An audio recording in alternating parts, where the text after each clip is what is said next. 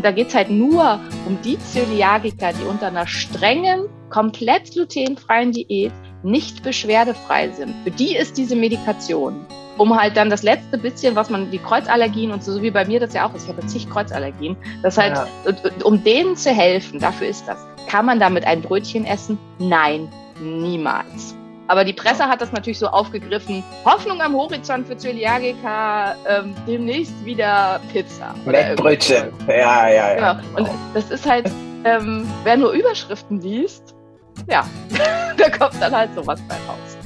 Ja, ja, okay. Verstehe, verstehe. So, ich, ich verhaspel mich hier schon wieder total. Nein, das ist super spannend. Mach bitte. Herzlich willkommen beim Phoenix Podcast Wohlbefinden durch Wissenschaft. Hier sind Dr. Simone Koch und Maria Schalow. Ihr erfahrt hier ganz viel über Gesundheit, Persönlichkeitsentwicklung, Wissenschaft und Lebensfreude. Und ganz, ganz wichtig ist uns dabei, dass ihr bei der nächsten Party bei euren Freunden einfach angeben könnt oder auf ein Date, der Coole, die Coole sein könnt, die äh, Bescheid wissen über alle möglichen Themen aus nerdiger Perspektive, nämlich wissenschaftlich fundiert. Ein Phönix, der aufs Neue aufersteht. Im normalen Leben bin ich zwar Ärztin, aber hier bin ich vor allen Dingen Informationsfrau und Erklärbär. Die sind also keine therapeutischen Empfehlungen, sondern sollten jeweils mit dem behandelnden Therapeuten abgesprochen werden. Diese Folge wird gesponsert von Naturtreu, dem großartigen deutschen Anbieter von Supplements aus nachhaltiger Produktion in Glasverpackung mit wunderbaren Inhaltsstoffen ohne irgendwelchen Schnickschnack drumherum.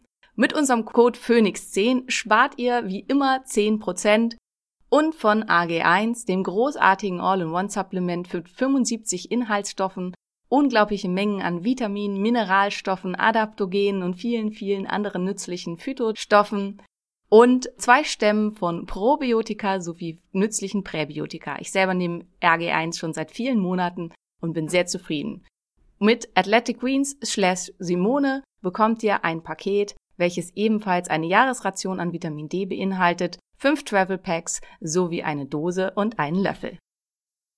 Einen äh, wunderschönen guten Morgen, Mittag, Happy Putzen, wo auch immer ihr uns also gerade zuhört, äh, wenn ihr diesen Podcast hört, zum Podcast-Tag mit Dr. Simone Koch und Schalo, hallo meiner Wenigkeit. Ähm, wir sitzen immer noch viel zu weit auseinander, Simone. Ich habe wirklich auch mal ja, wieder ja. sehr das Bedürfnis, dein kleines Gesicht zu knautschen und, und dir einen Kussi zu geben, weil wir uns auch schon wieder viel zu lange nicht gesehen haben. Und heute geht es weiter mit dem ganzen Thema Unverträglichkeiten. Ähm, ich muss ja äh, gestehen, oder ich, ich, ich darf erzählen, wie auch immer, ich bin ja hier im Dänemark-Urlaub und habe mit, meinen, äh, mit meiner Familie unseren Podcast gehört. Ich höre ja auch unseren Podcast selber immer noch mal, ja, äh, einfach weil ich auch mir nicht alles merken kann, was wir uns hier so besprechen. Äh, und dann immer wieder denke, ach krass, das hat sie gesagt, habe ich gar nicht mitbekommen. Ähm, und jetzt, äh, Simone, jetzt ist es so, jetzt will natürlich Jan auch alles einmal testen lassen. Ne? Also der hat jetzt auch ähm, einige Sachen bei sich entdeckt, nachdem du da nochmal so ausführlich gesprochen hast. Einfach toll. Also ich kann mir vorstellen, dass es vielleicht bei vielen von euch so war und viele jetzt auch da sitzen und zittern und sich denken, oh, aber was ist damit? Was ist hier Fructose und Laktose? Und es gibt doch noch so viel.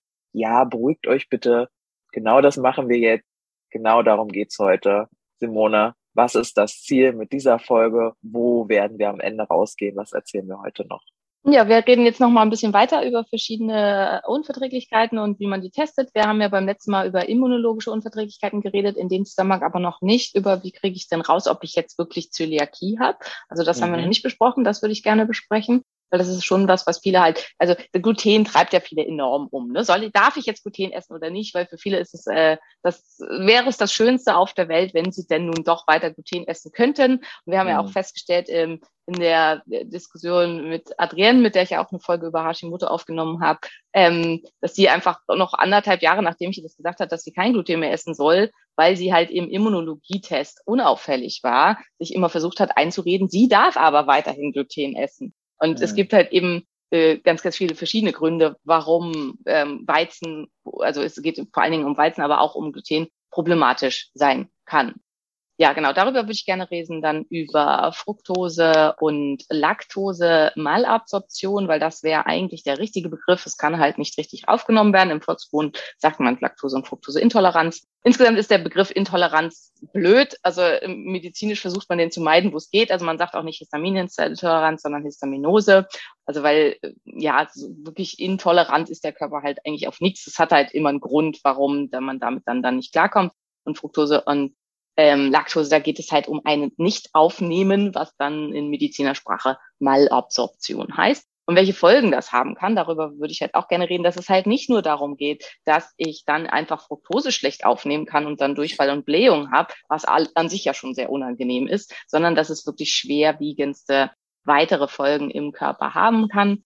Dann, ja, nochmal so ein bisschen, das hatten wir ja schon angesprochen, welche Auswirkungen kann das haben, wenn der Darm einfach permanent entzündet ist für den Gesamtstoffwechsel und sowas kann das alles führen und warum kann eben, ja, wenn der Darm Schwierigkeiten hat und eine Darmentzündung, ist sich das so massiv auf alles andere im Körper auswirken. Warum ist das so entscheidend? Ähm, was ich vielleicht noch ganz wichtig finde, ich finde es äh, total lieb und süß, dass ihr uns immer schreibt, was wir quasi alles in Anführungsstrichen vergessen haben. Wir haben das halt nicht vergessen, aber es passt halt auch nicht alles, was die Literatur, die Welt, keine Ahnung, zu bieten hat, in eine Podcast-Folge. Und ähm, also bitte seht es uns nach, wenn wir erheben keinerlei Anspruch auf Vollständigkeit an keiner Stelle. Also sei es um wenn es um Therapieformen geht aber, oder Tests oder irgendwas. Aber aber sehr viel Anspruch auf Unterhaltsamkeit. Das, ja, das, das, das, ist, das ist sehr, sehr wichtig, ja.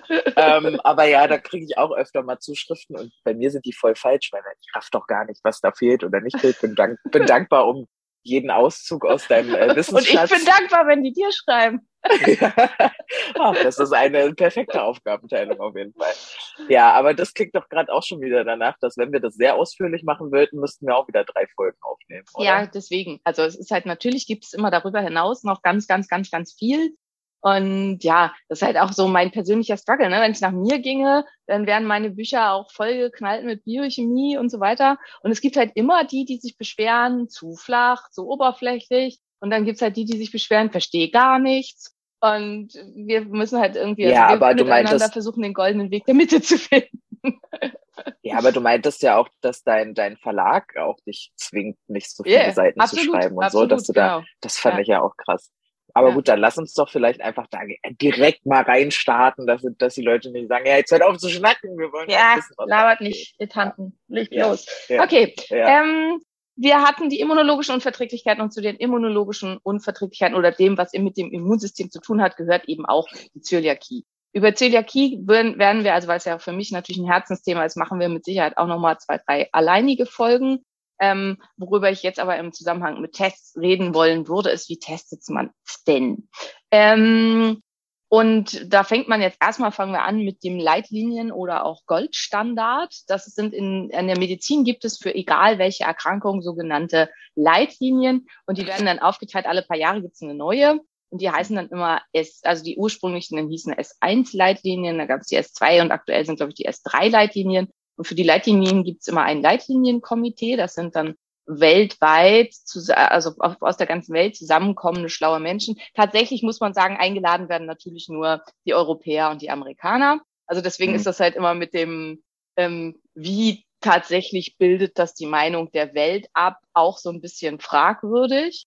Und es sind halt alles nahezu ausschließlich in diesem Komitee alte weiße Männer.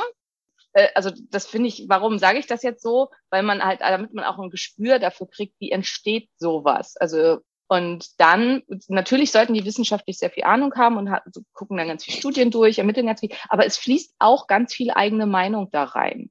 Das mhm. heißt, Frauen sind grundsätzlich, also das Frauenmedizin und auch die ähm, Science Gender Gap, also das ist halt einfach in der Wissenschaft Frauen viel, viel, viel zu wenig beachtet werden, fließt auch in diese Leitlinien mit ein und hat hier halt einen ganz, ganz großen Anteil leider. Und selbst ähm, im Leitlinienkomitee der Gönnen saß, zumindest als ich mir das das letzte Mal angeguckt habe, das kann sich inzwischen geändert haben, weil es ist Jahre her, dass ich mich da letzte Mal mit befasst habe, saß da keine einzige Frau drin. Und das finde ich, muss man sich, was sind eigentlich Leitlinien, sich so ein bisschen transparent machen, weil viele, vor allen Dingen sehr junge Kollegen, halten sich wirklich religiös an diese Leitlinien die Leitlinien sind kein, also es ist nicht vorgeschrieben, sich daran zu halten. Man muss halt nur, wenn man sich nicht dran hält, ist man ein bisschen angreifbarer, wenn es um Klagen oder irgendwie sowas geht. Und wenn man sich jetzt streng an die Leitlinie gehalten hat, dann kann einem keiner was. Ähm, das heißt, dass, äh, sich davon loszumachen erfordert immer auch ein bisschen Mut. Und ähm, das ist nicht jedem gegeben. Ähm, und dann, ja, finde ich es halt einfach wichtig, auch für den Patienten zu verstehen, was hinter den Leitlinien steht. Und dass, wenn jemand mir sagt, ich behandle leitliniengerecht, dass das nicht immer das Beste sein muss und auch nicht immer das Aktuellste, weil auch die Erneuerung dieser Leitlinien findet, glaube ich, alle fünf Jahre statt. Und es kann halt manchmal auch einfach sein, dass es schon eine ganze Weile her ist, dass die letzte Leitlinienüberarbeitung da war. Genau. So, das war jetzt ein kleiner Ausflug in die Richtung. Aber also leitliniengerecht wird die Zöliakie immer noch per Magen-Darm-Spiegelung bestimmt, also äh, per, per Darmspiegelung. Man muss guckt sich auch den Magen mit an, aber ähm, also es geht halt vor allen Dingen um eine Darmspiegelung und das Wichtige ist, es geht dann um eine Darmspiegelung, also von unten um eine ähm, Koloskopie, die aber so tief durchgeführt werden muss, dass man bis zum terminalen Ilium kommt. Ähm, und von oben wird dann auch gespiegelt und da muss dann bis in den Dünndarm hineingespielt werden. Nichtsdestotrotz erwischt man nicht den ganzen Darm. Und das ist was, was halt ganz wichtig ist, das auch zu verstehen. Wenn Darmabschnitte betroffen sind, an die man mit einem Endoskop nicht rankommt, dann kann es halt sein, dass sie jahrelang nicht diagnostiziert wird. Also erst wenn es halt richtig schlimm ist, weil die betroffenen Darmabschnitte irgendwo dazwischen liegen. Also das ist halt was, was einem da auch klar sein muss. Und dann werden Proben entnommen, mindestens vier. Das ist auch ganz, ganz wichtig. Der Möglichkeit sogar mehr. Und dann wird eben geguckt, gibt es Veränderungen in den Zotten? Und was sind die Zotten? Also äh, um ganz, ganz viel Oberfläche zu erzeugen, äh, hat unser Darm, mh, hm, wie erklärt man das da am besten? Also sagen wir mal, das sind Gebäude, die auf einer Oberfläche sind und äh, die Gebäude haben wieder, aus den Gebäuden sind überall, die haben überall so Erker, so Auswüchse. Und aus den Erkern hängen dann noch jede Menge Fahnen raus. Und das Gesamte dann, also Gebäude plus diese ganzen kleinen Erker, plus die ganzen vielen Fahnen, die da rauswehen, das ist die Gesamtoberfläche des Darmepithels. Und dadurch erzeugen wir halt eine riesengroße Oberfläche. Und wenn der Darm entzündet ist, gehen, werden, gehen als erstes die Fahnen kaputt. Also sagen wir mal, dann können wir, bleiben wir beim Gebäudebeispiel. Ähm, das Gebäude steht im, permanent im Sturm. Das erste, was wegfliegt und Schrott ist, ist äh, sind die Fahnen, die fliegen weg. Das zweite, was irgendwann weggehauen wird und vom Blitz getroffen wird, sind die Erker. Und irgendwann, wenn halt das Ganze permanent unter Dauerbeschuss stand, dann steht, äh, fällt der ganze Turm um. Und ja. genau das ist das, was passiert bei der Zöliakie, was aber auch bei allen anderen immunologischen Unverträglichkeiten auf einer etwas ähm, geringeren Ebene passiert. Also auch hier geht die Aufnahmeoberfläche des Darms kaputt und kann halt erheblichen Schaden nehmen. Ja, und das wird dann eingeteilt nach Marsch 0 bis 4. Egal, also wie gesagt, Zöliakie können wir nochmal eine extra Folge machen. Ähm, ist in dem Zusammenhang, äh, ja, ganz jetzt nicht so wichtig. Genau. Und wie testet man es? Also in, in dieser klassischen macht man halt eben Biopsien und guckt, ob es zu diesen klassischen Zottenatrophien gekommen ist. Das Problem ist halt da, man sieht halt erst, wenn das Kind wirklich komplett in den Brunnen gefallen ist und der Turm bereits vom Blitz äh, umgeschubst wurde. Und das ist dann halt schon relativ weit fortgeschritten.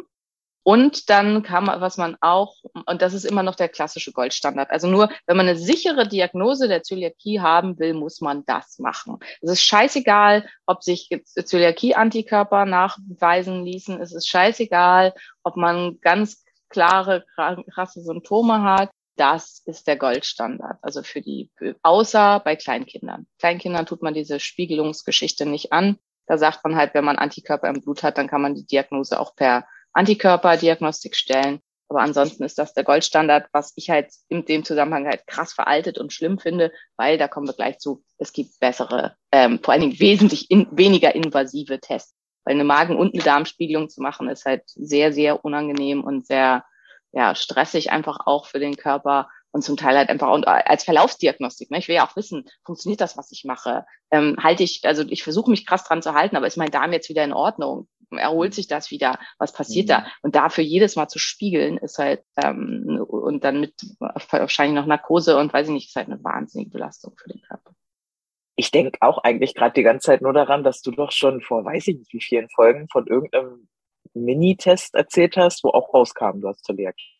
Genau, genau. Also da denke, also ja, ja. Ähm, also das sind halt jetzt die Antikörpertests, die man dann machen kann. Und die Antikörper kann man testen im Blut und im Stuhl.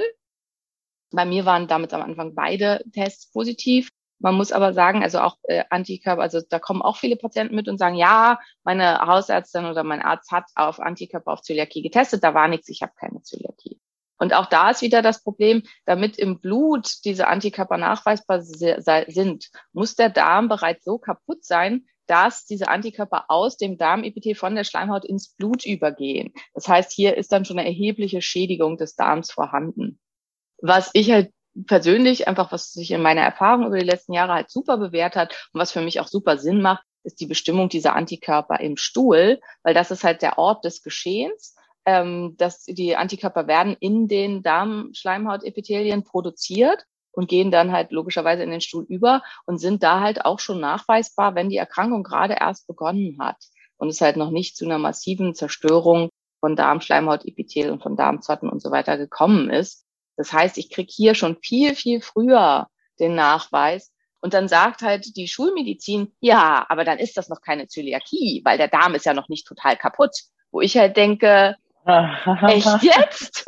Und ähm, also es gibt tatsächlich, also es gibt immer, es gibt die ähm, jährlich gibt's äh, die weltweite Konferenz für Zöliakie und 2011 war der, nachdem auch diese Stadien benannt sind, also Professor Marsh war da anwesend und hat selber dann, als dann danach gefragt wurde, dass man ja, ich glaube, ab Marsch, das weiß ich jetzt ehrlich nicht, das müsste ich nachgucken, ich glaube, ab Marsch zwei wird erst die Zöliakie diagnostiziert oder sogar drei. Und dann hat er halt gesagt, selber gesagt, dass er halt diese Einteilung für extrem gefährlich und ungut hält, weil halt schon, wenn der Darm halt nur leicht entzündet ist und man eben mit diesen Problemen zu tun hat, dass das Risiko, dass man später im Leben an Darmkrebs er erkrankt, um über 15 Prozent erhöht. Und dementsprechend macht es halt total Sinn, aufzuhören, Gluten zu essen, bevor der Darm schon total im Arsch ist und alles völlig kaputt ist und man halt vielleicht auch schon Schäden hat, die sich nicht mehr wieder reparieren lassen. Ja, das raff ich auch gar nicht. Das ist wieder so ein Krankenkassending oder so, dass es halt äh, richtig kaputt sein muss, dass da auch einer für zahlt, oder? Ja, irgendwie so. Also es ist tatsächlich aber bei ganz vielen Erkrankungen. Es ist auch bei der Hashimoto so. Also auch der reine Antikörpernachweis äh, dient nicht zum Nachweis der Hashimoto-Thyreoiditis, sondern auch hier ist erst, wenn die Schilddrüse richtig kaputt ist, diagnostiziert man die Hashimoto-Thyreoiditis. Das heißt, auch wenn man schon weiß, derjenige hat eine Schilddrüsenerkrankung, wartet man, bis die Schilddrüse so kaputt ist, dass derjenige wirklich ein Problem hat.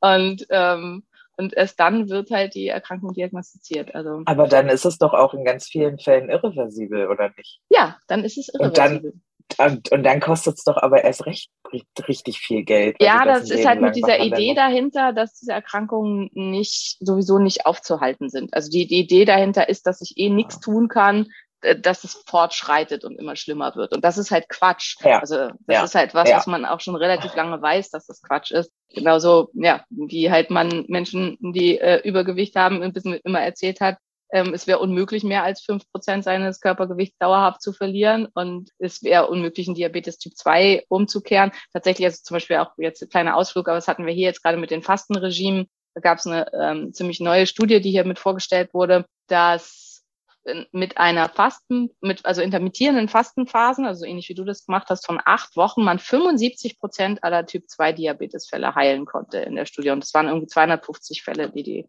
untersuchen konnte. Also, dass sie tatsächlich dann erstmal keinen Diabetes Typ 2 mehr hatten. Das ist halt. Mit, inter, mit intermittierend oder? Nee, mit ähm, alternierend, ähm, alternierend also so ah, immer ja, drei, ja. vier, fünf Tage. Also es ging um Wasserfasten auch wieder in dem ja. Zusammenhang.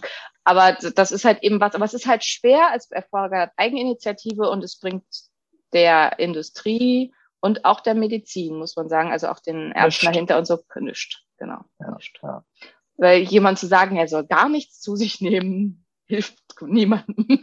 Vielleicht im Wasserwerk, aber das war Na, und, und der, der Patientin. Ja, na ne? klar, der, der Patientin total, absolut. Ja. Und äh, hoffentlich halt auch demjenigen, der sie betreut, ein bisschen. Aber es ist halt ganz was anderes, als wenn ich halt sage, hier, diese Medikamente musst du jetzt ein Leben lang nehmen. Weil darum geht's ja. ja ne? Darum geht's bei diesen ganzen Erkrankungen. Darum geht's bei der Hashimoto-Thyreoiditis, darum geht's beim Diabetes. Es geht halt am Ende um eine lebenslange Medikation. Also, dass ja. man halt äh, den Rest seines Lebens ohne Medikation nicht auskommt. Das ist bei der Zöliakie nicht so. Da ist es halt, da hat keiner was davon, egal, ob man wartet, bis der Darm völlig im Arsch ist oder nicht, weil die Therapie ja. ist halt das Weglassen von Gluten. wir haben auch nach wie vor keine andere Therapie. Es gibt jetzt ähm, einen Antikörper und es ist halt gerade in Forschung, wirklich Weizen herzustellen ohne Gluten. Also eine deutsche Firma extrahiert gerade das Gluten vollständig aus dem echten Weizen. Und ähm, das soll dann demnächst irgendwann auf den Markt kommen, dass man eben wieder Weizen zu sich nehmen kann, aber kein Gluten. Halte ich für unsere Community für sehr gefährlich, weil, wie gesagt, viele Probleme liegen im Weizen und nicht nur im Gluten. Und dann halt loszuziehen und zu sagen, hey, ich kann wieder Weizen essen, kann halt sein, dass dann die Probleme wieder alle auftauchen. Aber egal, ja.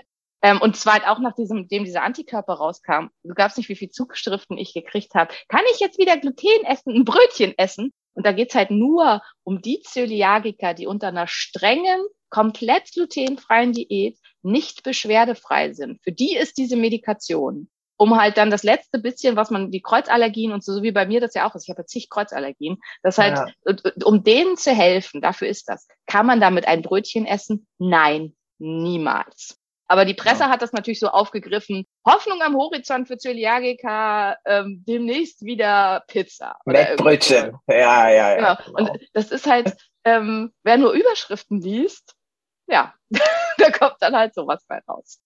Ja, ja, okay, verstehe, verstehe. So, ich, ich verhaspel mich hier schon wieder total. Nein, das ist super spannend. mach bitte, mach bitte weiter damit. Genau, also das waren Antikörper im Blut und Antikörper im Stuhl. Und ich würde halt, ja. wie gesagt, beides empfehlen und ich mache halt immer bei meinen Patienten die Antikörper im Stuhl, weil meine Erfahrung einfach ist, dass das da schon sehr früh auffällt und dass es da eben auch viel auffällt, also sehr ähm, sensibel auffällt, wenn man halt mal die E3 heißt außerhalb oder kontaminiert wurde oder so Kleinig Kleinigkeiten, wie zum Beispiel, ich benutze Kosmetika oder Shampoo oder irgendwas, wo Weizenprotein drin ist, was halt nicht selten ist. Und ähm, gerade in den Bio-Shampoos und so ist es halt oft Weizenprotein drin, weil es halt wirklich gut ist für die Haare. Und es kann dann aber sein, also es ist gar nicht so sehr über die Haut. Tatsächlich habe ich ja auch immer noch für meine Kinder uns auch gebacken und habe das dann halt, äh, bevor ich wusste, dass sie auch beide Zöliakie haben, es tut mir leid, meine süßen Zwerge.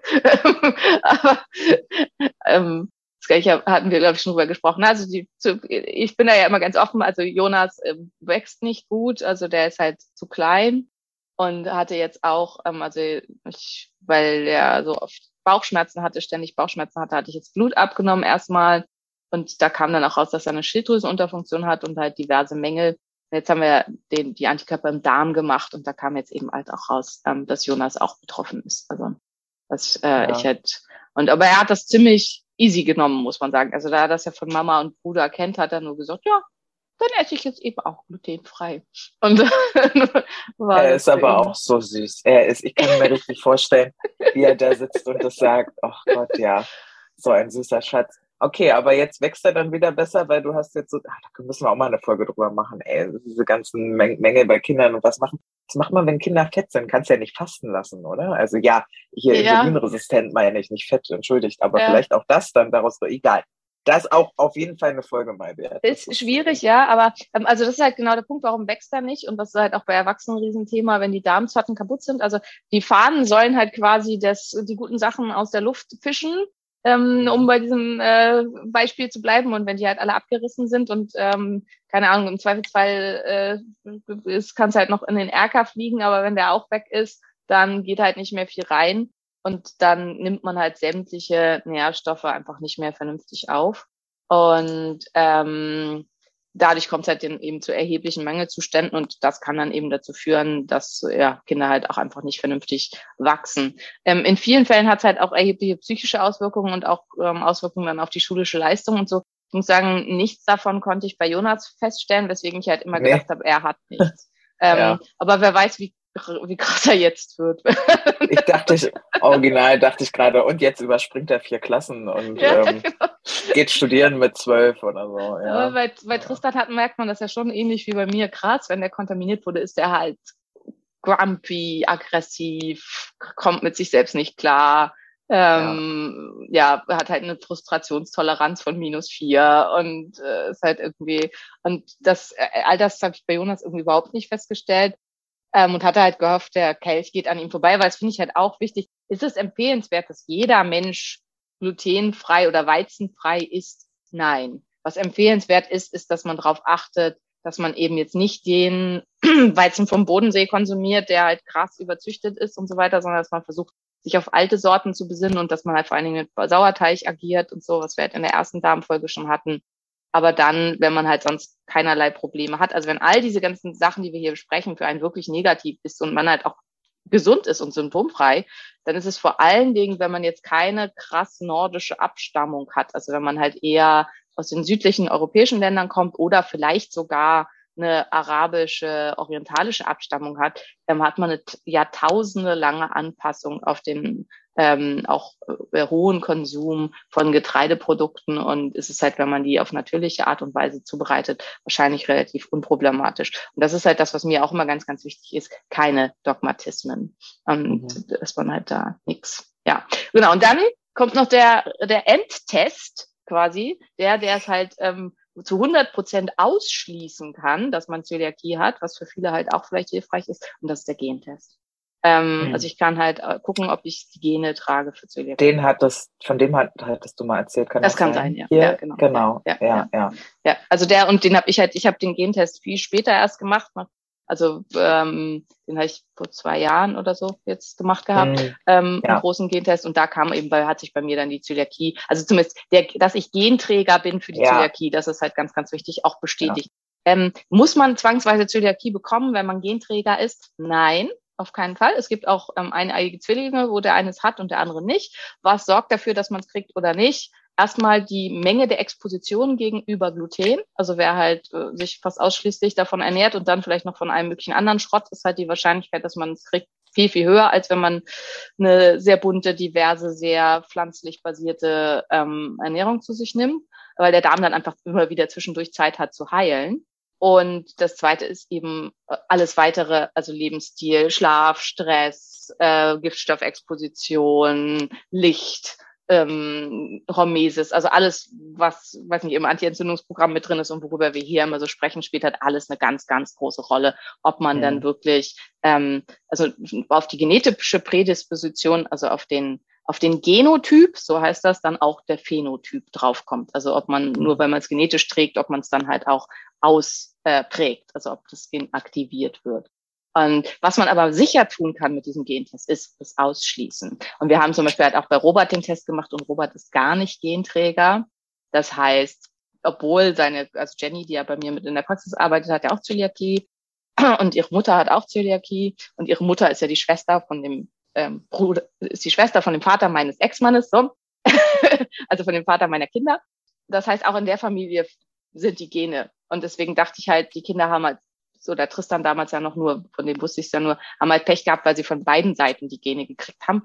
Robert ist aber gar nicht Genträger. Also es ist komplett von mir, was sich manchmal halt auch echt blöd anfühlt, dass es meine Schuld ist, sozusagen, dass die Kinder das Ach, Schatz, aber dafür, dafür haben sie auch dein Intellekt und, und dein, also ja, auch alles Zauberhafte ja, so gut, dann haben sie halt auch eine Zöliakie. ja, ja, ja, sowas, schon. ja, sowas in der Art hat schon, dann auch äh, gesagt. So, oh Mama, ich habe viel Scheiß von dir gehabt, aber ich habe auch deine schönen Augen. Danke, Kind. Und die blonden oh, Haare. ich sag ja, ich sag ja, einfach nur, einfach nur ein Goldschatz. Äh, dieser Gentest, äh, hast du den mal irgendwo empfohlen? Ist das was, wo nee, du ähm, äh, das nee. ist also also Gentests sind schwer zu empfehlen. Also ich habe gemacht MTHFR. Das ist, läuft über Großbritannien. Also MTHFR Genetics heißt die Firma. Ähm, der ist relativ preisgünstig. Die meisten können aber mit den Ergebnissen gar nichts anfangen, weil man halt nur diese ganze Gen-Dings runterkriegt. Und wenn man halt keinen Therapeuten an der Hand hat, der das auswerten kann, sitzt man meistens davor äh, wie der Ochs vom Berg und denkt so, äh. Ähm, also das ist halt da wenig hilfreich. Das gleiche gilt im Prinzip für 23andMe. Den gibt's auch in Deutschland, also den äh, äh MTFR Genetics kann man wenigstens nach Deutschland bestellen. 23andMe lässt sich gar nicht nach Deutschland bestellen. Da muss man dann noch Holland oder Belgien oder so bestellen. Und dann kann man den machen und den dann von da aus auch wieder verschicken. Die Vorteile dieser beiden Tests sind, dass man ähm, eine ganz, ganz große Menge an Snips ausgewertet bekommt und das für einen sehr, sehr guten Preis. Man kann auch einfach bei einem Labor seiner Wahl, also zum Beispiel dem IMD, mit dem ich ja zusammenarbeite in Berlin, ähm, einen Einzelgentest auf Zöliakie machen. Der kostet, glaube ich, 120 Euro, irgendwie so in dem Dreh. Und die testen dann nur die Zöliakie-Gene. Das sind HLA, DQ2, 8 und 6. Und äh, dann weiß man halt, und, und wenn man die dann, also wenn dann da rauskommt, die sind unauffällig, dann weiß man, dass man ähm, keine Zöliakie hat. Okay, verstehe. Das heißt, wir äh, können das auf jeden Fall mal machen, ne, mit mir, weil ich habe ja, ja eine Therapeutin ja. an, der, an der Hand, die das lesen kann. Ob äh, ich, ich glaube, meine Cousine hat das äh, mal gemacht, bevor sie Kinder bekommen haben, um zu gucken, wer so welche Gene trägt und so. Wow, also okay, also ohne dass es irgendwie eine Begründung sonst dafür gab, sozusagen. Ja. Okay, ja, krass, ja. ja. ja, ja. Also das ist schon äh, ähm, dann sehr ähm, äh, Conscious Conception, also dass man schon vorher guckt, was könnte passieren. Finde ich auch risky, weil es halt dann sein kann, es kommt da irgendwas krasses raus und dann beschließt man keine Kinder zu kriegen.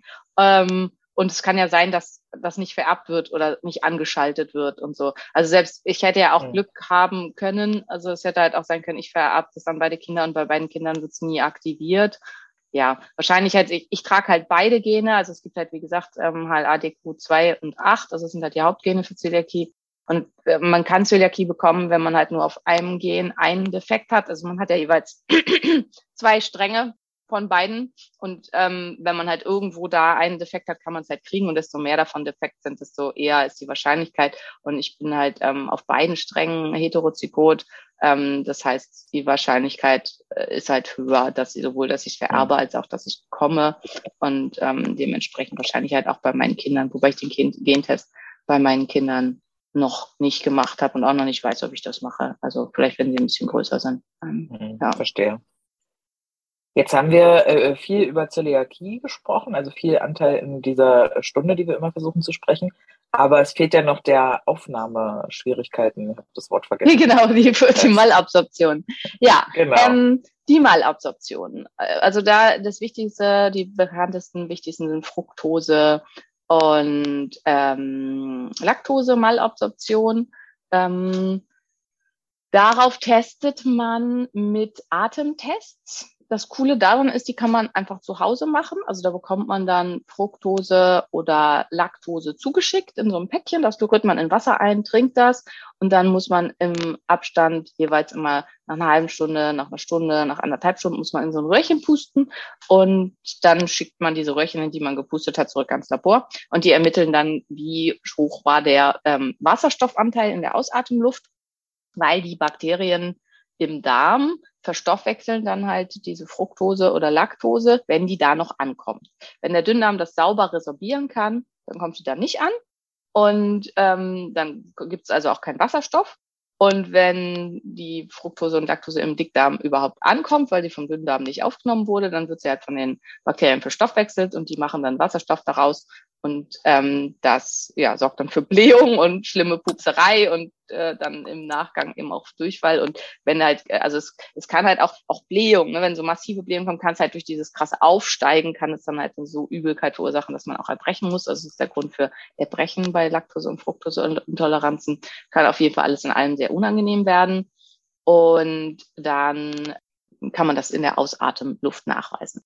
Hierbei mhm. gibt es aber auch wieder ein relativ großes Problem, wenn es zusätzlich eine schwere Dysbiose des Dickdarms gibt, was halt bei so einer jahrelang bestehenden Malabsorption leider oft der Fall ist. Dann verstoffwechseln die das nicht in Wasserstoff, sondern in Methan.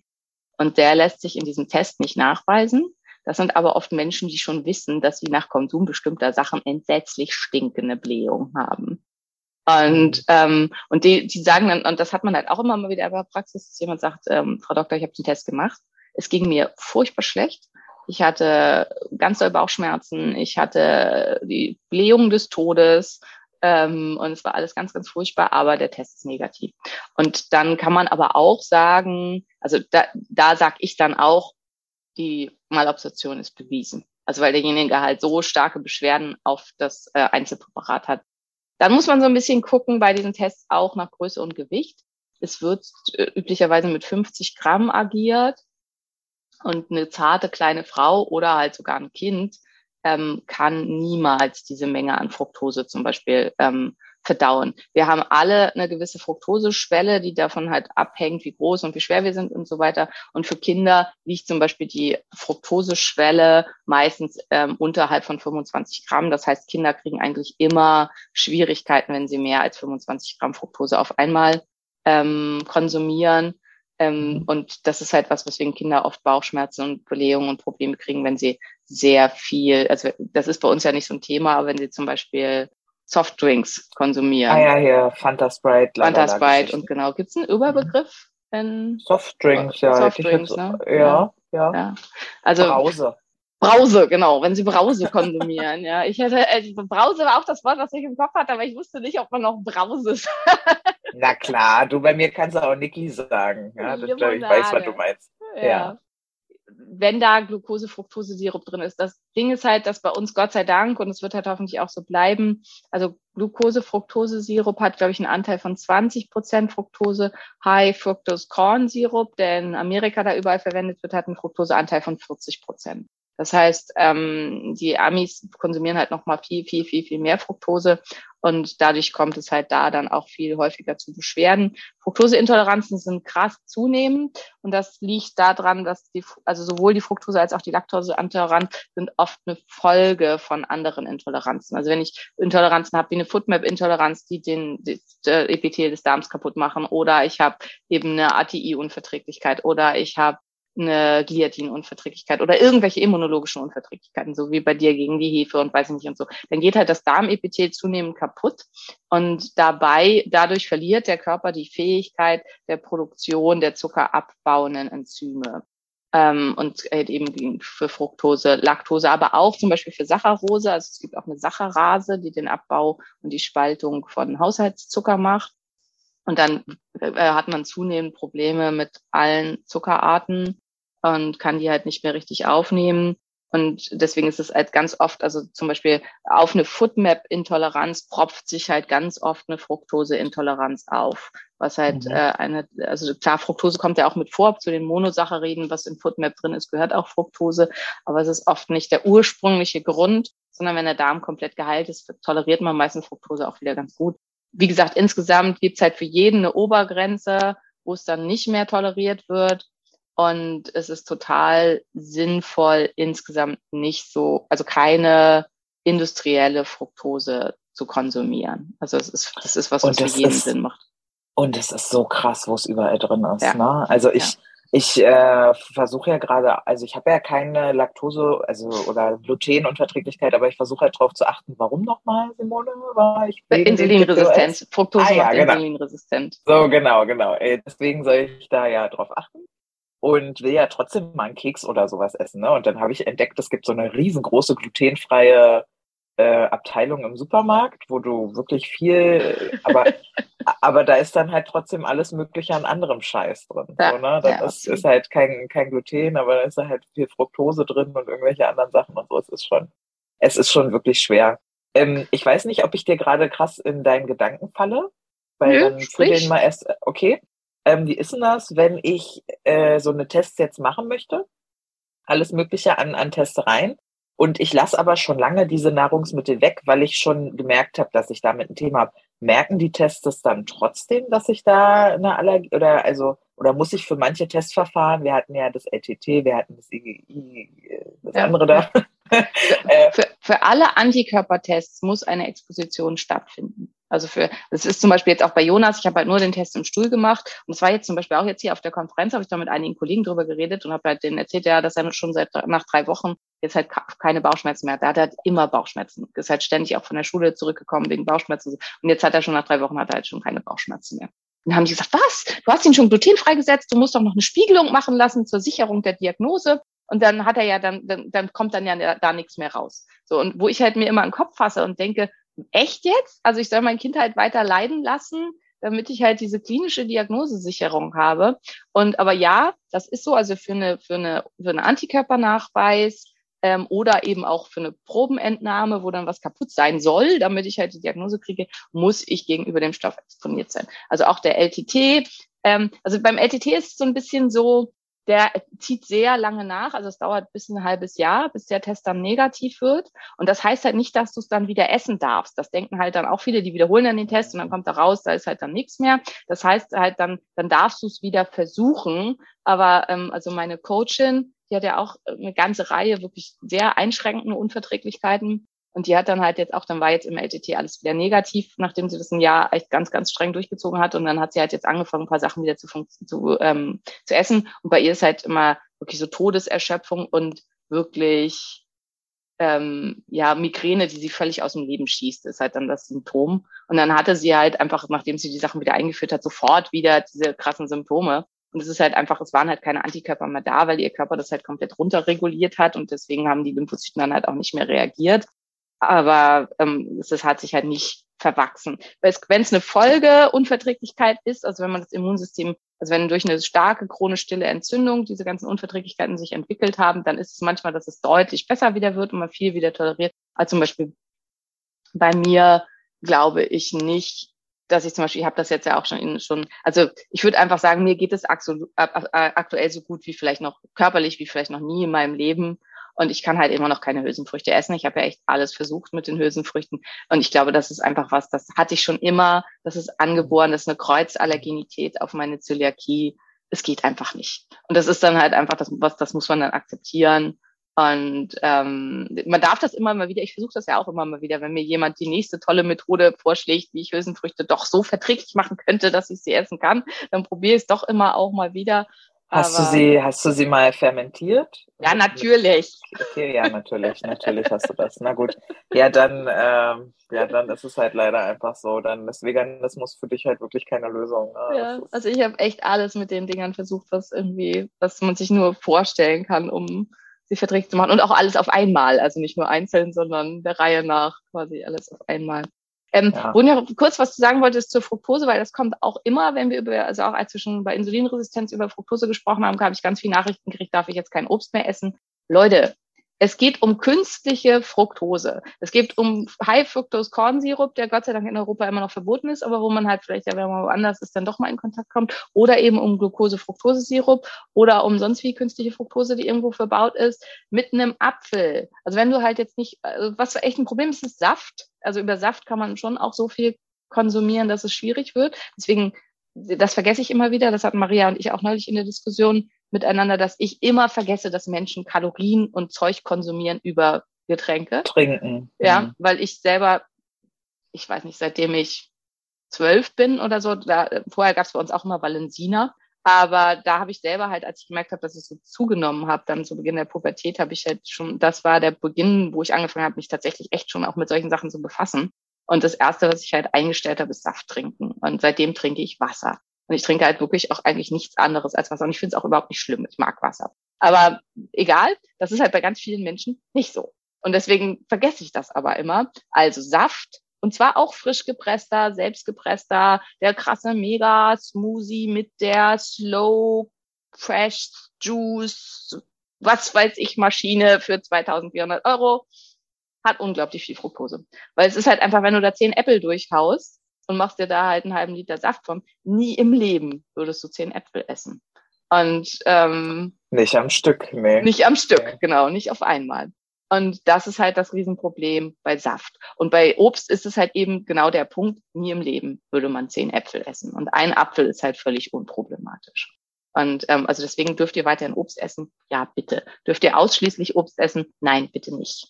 Und äh, unter einem super tollen, super aktiven Lebensstil, das gibt's ja auch, die Reihe der Fruktarier, die halt sagen, ja, das ist alles toll. Und die, äh, die Affen essen ja auch so viel Obst. Also tatsächlich essen die Affen gar nicht so viel Obst, die essen halt vor allen Dingen Blätter. Und dann.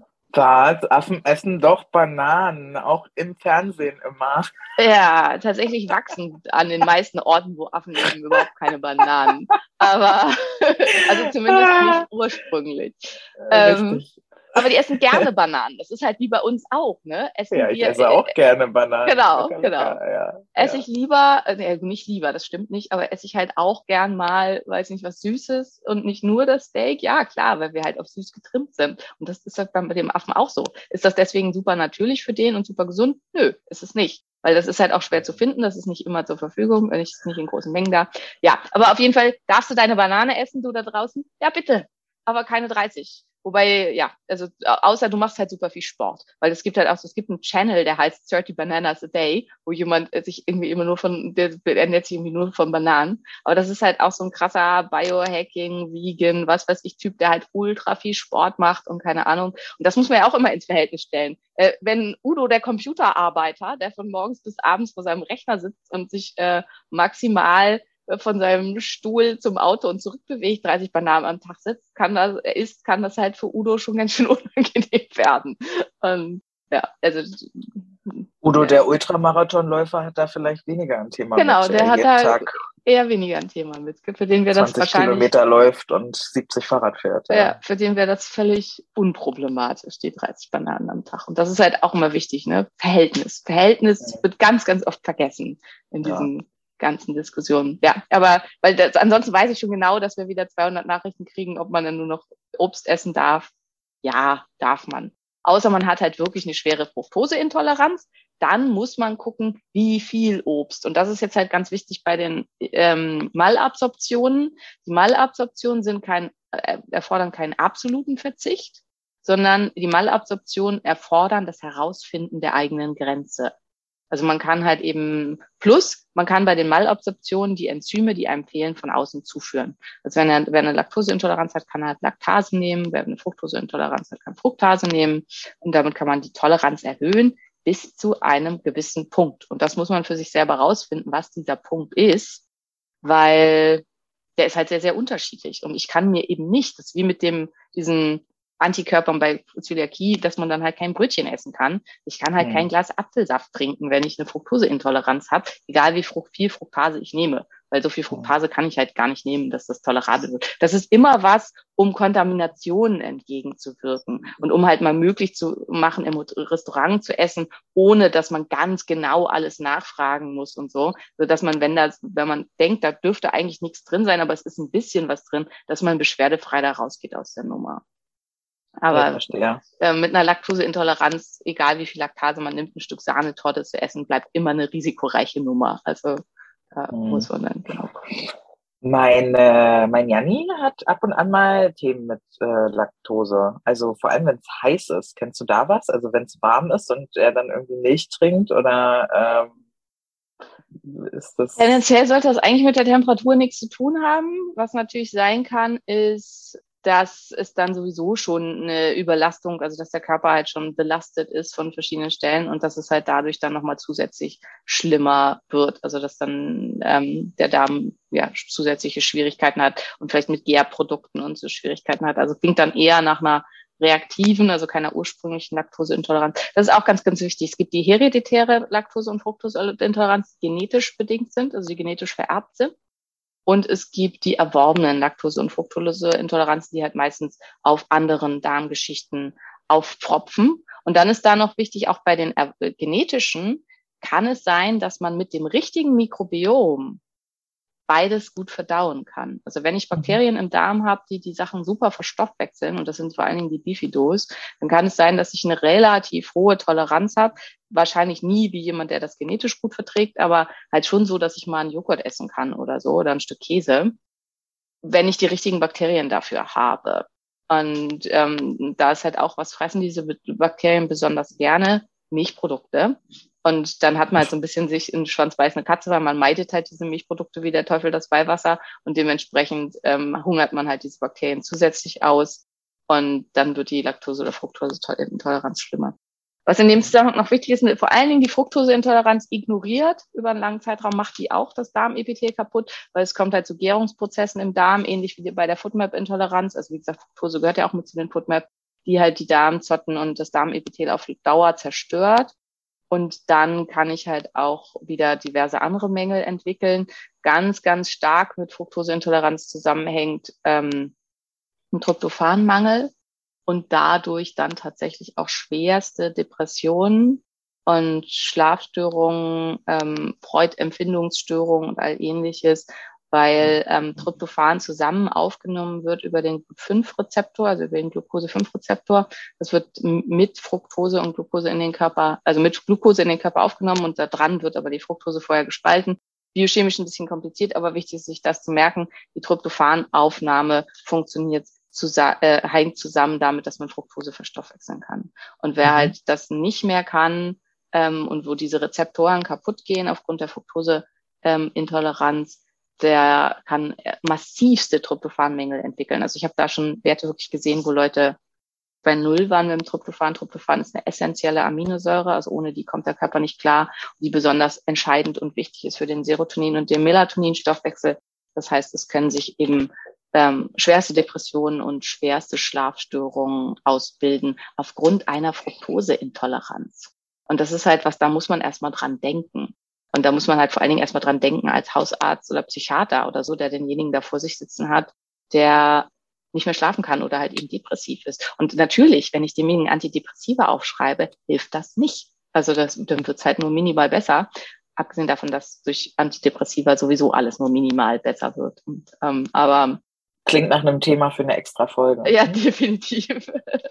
Serotonin Reuptake Hammer. Und da ist halt auch ein Reuptake Hammer, wie der Name schon sagt. Also der sorgt ja nur dazu, dafür, dass die Wiederaufnahme von Serotonin verlangsamt wird, verlangsamt wird. Dafür muss aber erstmal Serotonin da sein. Wenn mein Körper gar kein Serotonin mehr produzieren kann und da nie jemand nachguckt, ob meine Fähigkeit, Serotonin überhaupt zu produzieren, eingeschränkt ist, dann kann, nützt es mhm. mir natürlich gar nichts, wenn ich den Reuptake inhibiere, wenn nichts da ist, was wieder aufgenommen werden könnte. Und ähm, mhm. ja, also komplexes weiteres Thema, aber wichtig für euch, wenn ihr zuhört, euch zu merken, Depressionen können auch durch eine Fructose-Malabsorption ähm, ausgelöst werden und gar nicht so selten.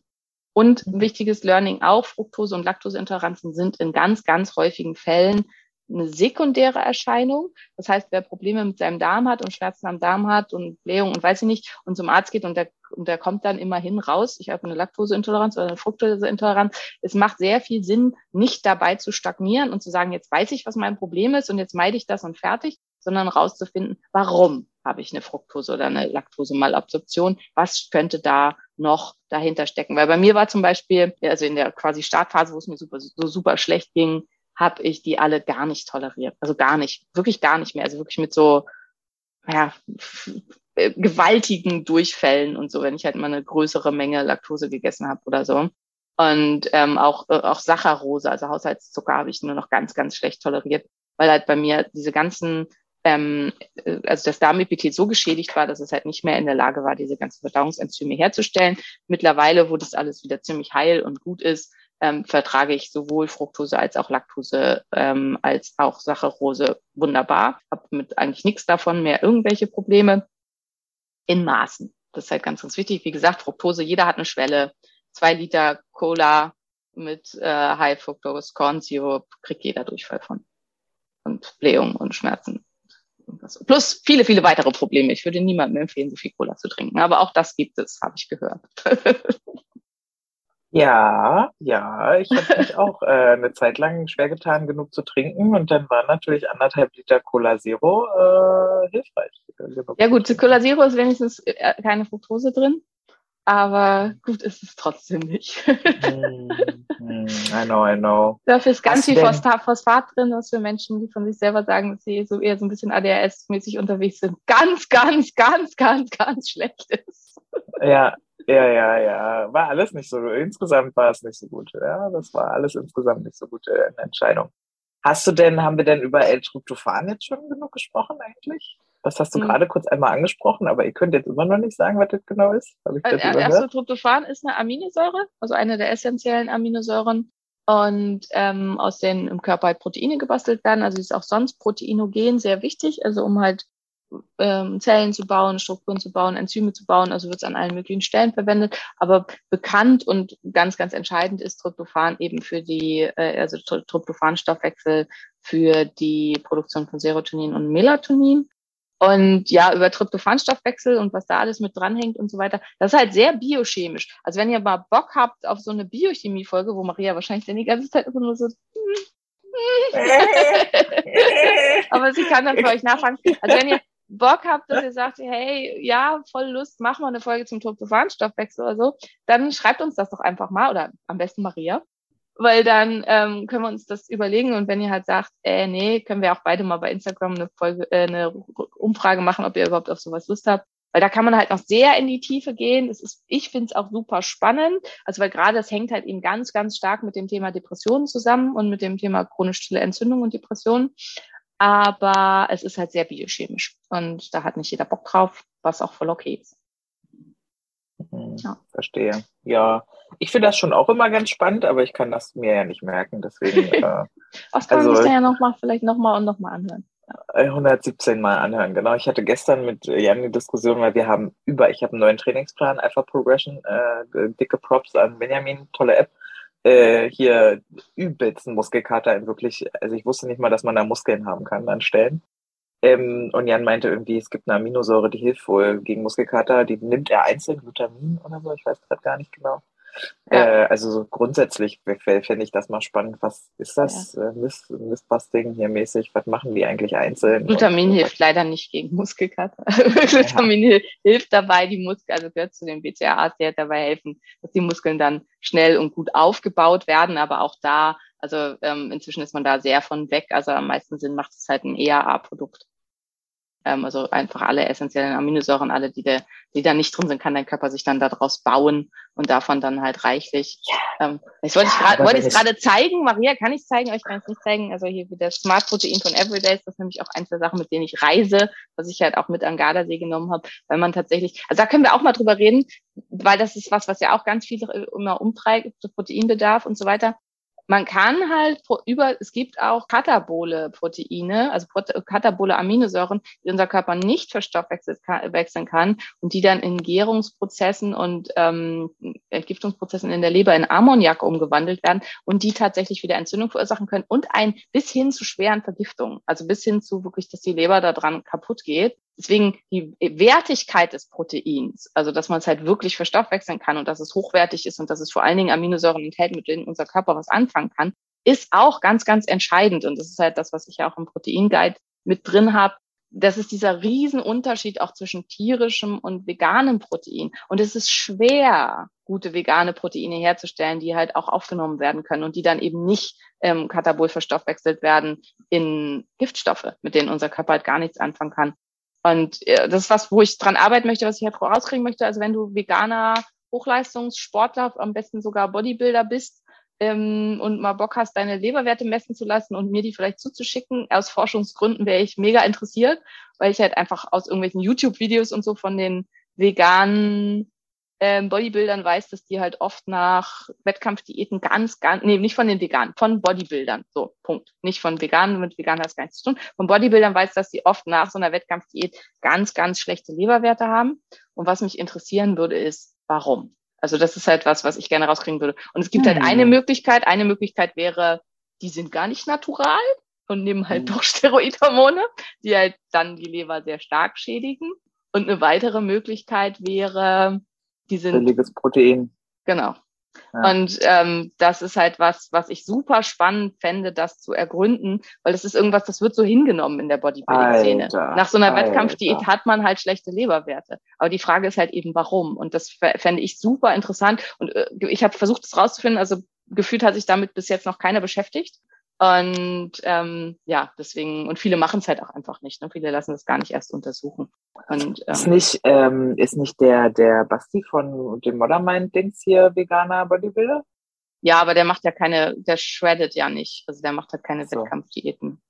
Okay. Ähm, aber also das wäre natürlich. Aber auch keiner persönlich. Aber, aber vegan ist halt auch nicht entscheidend. Also das haben auch die nicht so. Also das ist so. ist, ist bei, das ist ein, ein, bekanntes Phänomen bei allen Bodybuildern, was ich halt für mich einfach noch nicht auseinanderdröseln konnte, weil das halt auch ja keiner so, also wenn die behaupten, natural zu sein, dann geben die das ja nicht zu. Ähm, ob es halt vielleicht ein versteckter Steroidkonsum ist ähm, was halt eben auch sein kann, oder ob es halt wirklich am Konsum schlechter Proteine liegt, die dann in Ammoniak umgewandelt werden. Aber jetzt haben wir uns irgendwie ein bisschen davon entfernt. Also es macht Sinn, sehr hochwertiges Protein zu konsumieren und in dem Moment, in dem man halt reine EAAs ähm, konsumiert, ähm, ist der Anteil an katabolen Aminosäuren, die halt eben auch ähm, äh, gegiftet werden können im Körper nahe Null. Und deswegen mhm. macht es halt Sinn, dass man immer eine Mischkalkulation macht, dass man halt versucht, viel über die Ernährung aufzunehmen, aber wenn man eben so wie du so krass viel Sport macht und so, dann machen halt eher A's auch Sinn. Ja. Okay, so. Das wäre jetzt sonst die Frage gewesen, aber gut. Ich würde okay. gerne noch eine, ja. ein, eine Sache nachschieben, weil da habe ich beim letzten Mal drüber gesprochen, kann man ATIs testen, also ähm, Amylase, Trip, Triptase, ich glaube. Es ist noch so früh, ich ähm, entschuldigt, wenn es falsch ist. Äh, ne, ich glaube, es ist Triptase. Amylase, Triptase, Inhibitoren. Kann man die ähm, testen? Nein, kann man nicht. Ähm, also das ist, weil das ist halt auch eine häufige Unverträglichkeit auf Weizen, sind ähm, ATI-Unverträglichkeiten. Und das ist natürlich was, was ganz viel interessiert. Und es gibt bestimmte Unverträglichkeiten, die kann man einfach nicht testen. Und wenn man halt bei allen negativ war, aber man hat für sich das Gefühl, es geht einem nach dem Konsum vom Weizen schlecht, dann nehmt es an. Amylase-Trypsin-Inhibitoren. Dankeschön. Maria war heute war, hat besser aufgepasst als ich. Nein, ich bin auch, ähm, Triptat ist was nee, anderes. Nee, ich habe gegoogelt. Na, du hast gegoogelt, äh, okay. Ich habe gegoogelt, äh, als ob ich sowas wüsste. Ja. genau. Also es ist Amylase und Trypsin sind beides Verdauungsenzyme. Und ähm, die, äh, äh, also Samen und Saaten und sowas haben halt Inhibitoren dagegen, weil sie halt als Ganzes wieder ausgeschieden werden möchten, damit sie dann irgendwo anders wachsen können. Und viele reagieren auf diese ähm, Verdauungsenzyme-Hämmer ähm, stark ja, allergisch entzündlich sozusagen. Und das ist halt auch bestimmte Sachen, also eine Eliminationsdiät macht am Ende doch immer Sinn. Zum einen, weil man eben nicht alles testen kann. Also selbst wenn ich alle LTTs mache, habe ich halt gerade mal 75 verschiedene Nahrungsmittel, also äh, beim, wenn ich das beim IMD mache. Und dann habe ich ja auch nur immunologisch getestet, dann weiß ich halt noch nicht. Und wenn ich eine Foodmap-Intoleranz habe, dann muss ich halt eh eine Eliminationsdiät machen, um rauszufinden, mit welchen ich Probleme habe. Und also es macht halt schon Sinn, immer für sich dran zu bleiben und dann eben auch ehrlich zu sich zu sein und hinzugucken, tut mir das wirklich gut und tut mir das nicht gut. Und ich muss es ja ehrlich auch gestehen, ich habe mich da auch schwer mitgetan. Ich habe echt lange gebraucht, um meine Eye-Diet zu finden, mit der ich mich halt super wohlfühle. Und inzwischen weiß ich aber einfach auch, damit fühle ich mich eben auch super wohl. Und eine Woche, also so eine Woche veganes Retreat Center und wo ich halt keine andere Chance habe, als halt auch einfach mal Sachen zu essen, die mir nicht gut tun. Ich fühle mich danach einfach so schlecht. Ich brauche dann immer drei Wochen, um mich wieder zu erholen, damit ich mich nicht mehr krank fühle. Und, ähm, und deswegen ist es halt ja, da dann auch ehrlich zu sich selber zu sein. Also so schwer das eben ist, also bei Jenny zum Beispiel, ja, Jenny verträgt keine Kartoffeln. Das ist natürlich eine harte Nummer. Also das ist, weil halt man einfach auf ganz, ganz viele Sachen verzichten muss. Aber sie hat halt über die Zeit einfach für sich das so rausgefunden, dass halt ihre Symptome einfach so schlimm sind, wenn sie Kartoffeln isst, dass sie es dann halt eben auch einfach, ja, gerne macht, ähm, die dann nicht mehr zu essen. Und dass man das für sich dann eben auch annimmt, dass man wirklich sagt, nachdem man das zwei, dreimal versucht hat, ja, ich vertrage offensichtlich keine Kartoffeln. Und mhm. da haben wir schon letztes Mal, also gerade bei so Nahrungsmitteln, die Klassiker sind Kaffee und Schokolade, also Kaffee und Kakao. Da mhm. ist wirklich, also was da alles an Ausreden erzählt wird, warum man die dann nun doch essen kann, weil das ja alles gar nichts mit dem Lebensmittel zu tun hat. Das ist wirklich manchmal faszinierend. Toi, toi, toi. Ich vertrage beides sehr gut. Ja, Gott sei Dank, das sind aber, auch ja sehr wichtige Genussmittel. Ja, aber ich finde halt, ich habe auch schon genug andere Sachen, die ich nicht essen kann. Ja, und halt auch einfach nochmal die Motivation, wenn ihr diese Sachen für euch testet und rausfindet und so weiter man kann für sich trotzdem wirklich ein sehr genussvolles Leben finden. Also ich fühle mich durch meine ganzen Unverträglichkeiten und ich kann die ja nochmal für euch wiederholen, damit ihr nicht denkt, so sie Lune erzählt Quatsch. Also was ich halt nicht vertrage, ist halt Getreide. Also ich habe ja eine Zöliakie, also alle glutenhaltigen Getreide kann ich nicht essen. Ähm, alle Pseudogetreide außer Buchweizen. Buchweizen vertrage ich ziemlich gut. Ähm, das liegt an den Footmaps, also das hat mit den Footmap-Intoleranzen zu tun. Da ist dann halt auch mal ein bisschen Quinoa, mal ein bisschen Amaranth geht, aber wenn ich das halt häufiger als einmal esse, dann ist es auch wieder ganz, ganz furchtbar. Hafer vertrage ich nur fermentiert, also den muss ich über Nacht einweichen, dass der anfermentiert, dann vertrage ich den gut.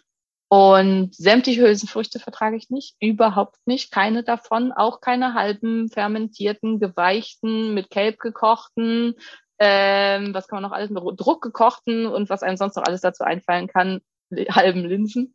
Das sind die Zuschriften, die ich dann immer kriege, was ich da alles noch mit veranstalten darf. Ähm, Leute, ich würde sagen, I tried them all. Also es geht einfach nicht. Äh, und ich vertrage überhaupt keine Samen und Saaten, ähm, ausgenommen Nüsse, außer Haselnüsse, gegen die bin ich auch allergisch. Und das ist dann halt schon eine relativ große Menge. Und wenn ich viel Nüsse esse, dann kriege ich auch Probleme. Also was ich halt mal machen kann, ist so ein so ein Teelöffel Nussmus oder ein, eine Handvoll Mandeln oder so, wobei Mandeln eigentlich keine Nüsse sind. Auch das werden wieder einige dann schreiben. Ähm, das geht halt, aber mehr als das geht halt auch nicht. Also es dürfen wirklich nur ganz kleine Mengen sein. Also zum Beispiel so ein Kuchen aus Mandelmehl oder so, auch das geht halt bei mir nicht. Also auch da kriege ich dann Beschwerden. Und Samen und Saaten, also alles, wo viel auch ATIs drin sind, also so Leinsaat, Chiasaat, äh, Sonnenblumenkerne und all sowas, das ist für mich wirklich der Tod. Also das, äh, das ist ganz, ganz, ganz, ganz schlimm für meinen Darm. Also es ist schon halt eine erhebliche Einschränkung, aber ich habe halt gelernt, damit wirklich, wirklich gut zu leben und damit total gut klarzukommen und fühle mich überhaupt nicht eingeschränkt und finde es überhaupt nicht schlimm. Ja, ich glaube, es hängt halt auch viel mit dem Umfeld zusammen. Also ich bin ja hier mit Mutti und Papa im Urlaub gerade und da merke ich halt schon, wie anders die essen. Ja, und das wie, geht mir mit also, meinen Eltern auch immer. wie, wie, wie, wie ich dann doch merke, wie, oder wie anders ich bin, ne? Ist ja eher, die essen ja alle Brötchen zum Frühstück und da verschiedenste Goldsirup und Marmeladen und Zucker, Zucker, Zucker, Zucker, ähm, so. Und äh, wenn ich aber jetzt kein, also wenn wir beide zusammen chillen, ist sowieso am entspanntesten, because du weißt noch besser, was ich nicht darf als ich, ja. ähm, aber auch mit vielen anderen ist es halt, ja, es ist viel eine Umfeldgeschichte. Und ich finde halt auch in Berlin ist halt auch super Ja, easy, weil da Bubble, kriegst du halt klar. alles, ne, überall alles so. Ähm, ich, Aber inzwischen, man kann halt auch echt alles bestellen. Also ich, Ja. ich gehe ja ganz selten Ja. einkaufen, weil ich halt einfach so ultra busy bin. Ich bestelle halt wirklich extrem viel. Auch das kann man jetzt wieder, dürft ihr gerne verurteilen. Ist okay, ihr habt recht. Aber ich schaff's einfach nicht. Also ich schaff's halt nicht, nach Mitte zu fahren, um da dann im kleinen Bioladen irgendwas zu kaufen. Ähm, kriege ich in meiner Arbeitszeit und mit meinen Kindern und so weiter nicht unter. Deswegen bestelle ich halt tatsächlich auch das meiste, obwohl ich in Berlin auf alles Zugang hätte und man kann halt eigentlich alles bestellen. So. Ja. Du, ich habe auch beim Biofleischer nicht in Brandenburg bestellt hier für den Urlaub. Ich habe ja über acht Kilo Bio-Grillfleisch eingekauft, weil auch das, ne, also es ist halt, alleine das ist halt schon eine um Umgewöhnung, weil das halt auch bei mir in der Familie noch nicht so drin ist, Bio-Regional und so. Ja. Aber ja, ja, ja, ja. Nee, Also ich glaube, man hat heute echt schon coole Möglichkeiten. Man muss sie halt nur dann auch nutzen. Und ähm, ja, das ist halt viel, es ist halt eben für viele eine Umstellung. Aber das ist halt auch, war die Umstellung für mich schwer? Ja. Ja, definitiv. Wollte ich meinen Mann zum Teil ermorden, wenn er sich vom Bäcker wieder sein Brötchen geholt hat mit irgendwelchen krassen Belegen und ich fast gestorben bin vor Hunger? Ja. Ja, definitiv. ähm, also insofern, es war wirklich auch ein langer Prozess. Also und auch das sind halt nett zu sich selbst sein und dann halt auch sagen, ja, das ist jetzt echt, fühlt sich jetzt hier richtig scheiße an. Und auch Ja. wieder dieses, bin ich wieder nicht vorbereitet, bin ich wieder ohne Kram aus dem Haus gegangen, äh, ich wieder nichts dabei, was ich essen kann. Und ja, und man wird jedes Mal ein bisschen besser. Aber ich habe neulich äh, Fotos von uns äh, angeguckt. Das iPhone macht ja Gesichtsscannung und packt dann alle Bilder so in einen Ordner. Mhm. Und ich habe ähm, das erste Foto, was ich von dir habe, war November 2017. Und Simona, du siehst so viel jünger jetzt aus. Ich schicke dir das mal.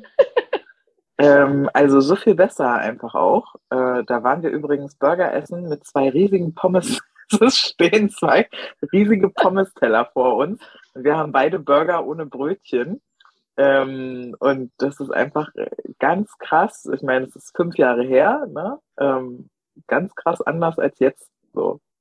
Also wirklich abgefahren, abgefahren, abgefahren.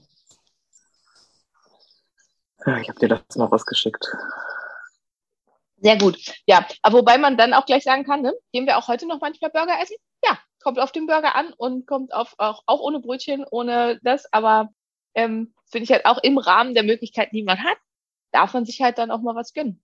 Ja, Und das ist natürlich total. auch in Berlin geil. Da hat man dann halt das Simmerländer Bio äh, Rind alles. mit, alles, alles. weiß ich nicht, äh, was halt nur von allem Wasser und äh, Gras ernährt wurde und ähm, keine Ahnung, man kann ja sogar, es gibt in Berlin halt auch so Sachen, wo man wirklich Sachen kaufen kann, wo die das mit dem Fahrrad vom Hersteller irgendwo hingefahren haben und so, damit man halt so nachhaltig bleibt wie möglich.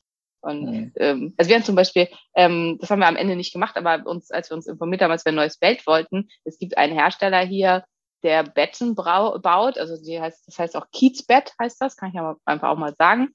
Und das ist halt auch, um so nachhaltig zu sein wie möglich, bringen die dann das Material mit dem Lastenrad. Und dann kommt halt der, der, der Schreiner quasi, kommt dann mit dem Lastenrad, mit dem ganzen Kram zu dir gefahren und baut dann bei dir zu Hause dieses Bett auf. Und es ist halt aus brandenburgischer Kiefer. Und das ist dann halt so das Nachhaltigste, was man irgendwie machen kann. Und, ähm, mhm. aber sowas gibt's halt dann wirklich auch nur in Berlin. wahrscheinlich. Sehr wahrscheinlich, ja. Ich bin ja. direkt auf der Seite und gucke mir das an. Aber gut. Ja. ja. fein. Ja, fein. Würdest du sagen, du bist zufrieden mit der Folge, Simone? Ja, ich bin, ich bin zufrieden mit der Folge. Es werden wieder Leute mit tausend Sachen kommen, wie kann ich noch dies und das und jenes testen. Wenn ihr da noch 20 Tests habt, über die ihr gerne wollt, dass wir sprechen, ähm, schickt sie Maria, haut sie raus, dann machen wir vielleicht noch eine Testfolge. Und ansonsten erzählen wir nächstes Mal über was anderes. Mal sehen. Aber ich glaube, ich glaube, so grundsätzlich kann man immer zusammenfassen, die, die Sachen, die wir nennen, finden wir gut. Und wenn wir was nicht nennen, dann ist das bei Dr. Simone Koch selten ein Versehen, sondern. Auch das ist richtig, ja. sondern äh, hier wird nichts schlecht geredet und was genau. nicht genannt wird, äh, geht dann einfach als nicht nennenswert. Hm? Genau. Glaube, so könnt ihr, könnt ihr euch das ganz gut merken. Und was ich halt beim letzten Mal schon gesagt habe, ist es halt auch, wenn ihr 400 Nahrungsmittel in einem Test für den gleichen Preis kriegt wie bei einem anderen Anbieter 25, dann ist das wie im Restaurant. Wenn ich halt im XXL Redo einen unfassbaren Riesenteller bekomme zu dem gleichen Preis, indem ich im Zwei-Sterne-Restaurant nebenan eine Bohne bekomme, gibt es vielleicht einen Qualitätsunterschied. Nur vielleicht, aber es könnte schon sein. Und ja. diese Überlegung muss man sich für sich selber halt einfach auch mal anstellen. Geiz ist nicht immer geil. Auch mhm. was halt solche Sachen angeht. Na, vor allem was solche Sachen angeht, ja. Schön, schön, mein Schatz, dann wünsche ich dir noch eine tolle Zeit am Gardasee. Ne? Danke. Und, ich höre mir jetzt äh, noch an, ich muss mir jetzt auch sputen. Ich habe jetzt noch weil gleich kommt irgendwas, was ich, ach so, Immunsystem ist gleich das Thema und das wollte ich mir ja dann doch nochmal geben. Das verstehe ich, das verstehe ich. Ich werde gleich mal mein Schlaf-T-Shirt ausziehen und vielleicht auch mal äh, noch in die äh, Eisbadewanne steigen. Und dann ähm, danke, dass ihr wieder dabei wart. Ich äh, freue mich, äh, fleißigsterweise hier auch immer zuhören zu dürfen und jetzt ja auch meine Familie mit Allergietests zu versorgen, weil die jetzt auch gemerkt haben, dass das wichtig sei einige unserer Mädels haben die Folge gehört und haben mir auch alle nach der letzten Folge geschrieben, dass sie jetzt auch alle irgendwelche Tests zugeschickt bekommen. ja, ja, ja, oh, danke. ja, ja. Jan, Jan, war auch, Jan war auch ganz picky. Er meinte, ich will zu Simone. Ich sage, Hasi, Simone nimmt keine Patienten. Ich will zu Simone. Ich sage, hm. okay, ich kann sie fragen, aber ich kann dir nichts versprechen. also es ist, es ist schon, äh, es ist, ja klar, die Leute, ich, alle haben, also alle, alle wollen ja wissen, ob sie gesund sind oder nicht. Aber wenn ihr das da draußen hört, also ja, Jan möchte zu mir und ich weiß, die meisten von euch auch, meine Kollegen sind wirklich, wirklich toll. Ja, also Jenny ist ja auch mit mir jetzt hier und macht die komplette Automolekulärmediziner-Ausbildung und Jenny lernt schon auch noch viel Neues. Also ich muss jetzt sagen, ich habe gefühlt nichts Neues gelernt, aber ähm, und ich glaube auch ungefühlt, aber ähm, für Jenny ist echt viel halt einfach auch noch mit dabei und ähm, aber sie hat auch gesagt, sie war auch fasziniert, wie viel sie schon weiß. Also, dass sie halt einfach von mir wirklich gut ausgebildet wurde. Und das gilt halt für ähm, alle Ärzte, die bei mir arbeiten. Und ähm, traut euch, also die Warteliste ist offen, meldet euch gerne. Und es werden jetzt halt, also wenn du Arzt bist, bewirb dich gerne, wenn du Bock hast auf funktionelle Medizin. Es werden halt auf jeden Fall jetzt neue Ärzte mit dazukommen. Und viele, die auch schon viel Ausbildung haben in diesem ganzen Bereich, hoffe ich. Also es haben sich zumindest einige beworben. Und ich hoffe, wir kommen zusammen. Und dann kriegt ihr auch relativ zügig einen Termin. Also das ist halt, und, und die tolle Maria wird vielleicht auch ein bisschen helfen, das Terminproblem zu klären. Ja, ja, wer auf der Warteliste steht, wird auf jeden Fall ein Schalo-Hallo kriegen Anfang Juni. Ne? Ich werde die Wartelisten äh, abtelefonieren und da legen wir schön Termine rein in den Kalender. Nicht wahr? Damit der nächste Gardasee-Ausflug äh, mit noch mehr Ärzten belegt sein kann und ihr da alle Ausbildung macht, äh, weil genügend Patienten da sind. Das ist doch genau. toll. Schön. Ich wünsche euch auch noch einen wunderschönen Tag und ja, bis bald. Tschüss. Ein Phönix, der aufs Neue, aufs Neue aufersteht.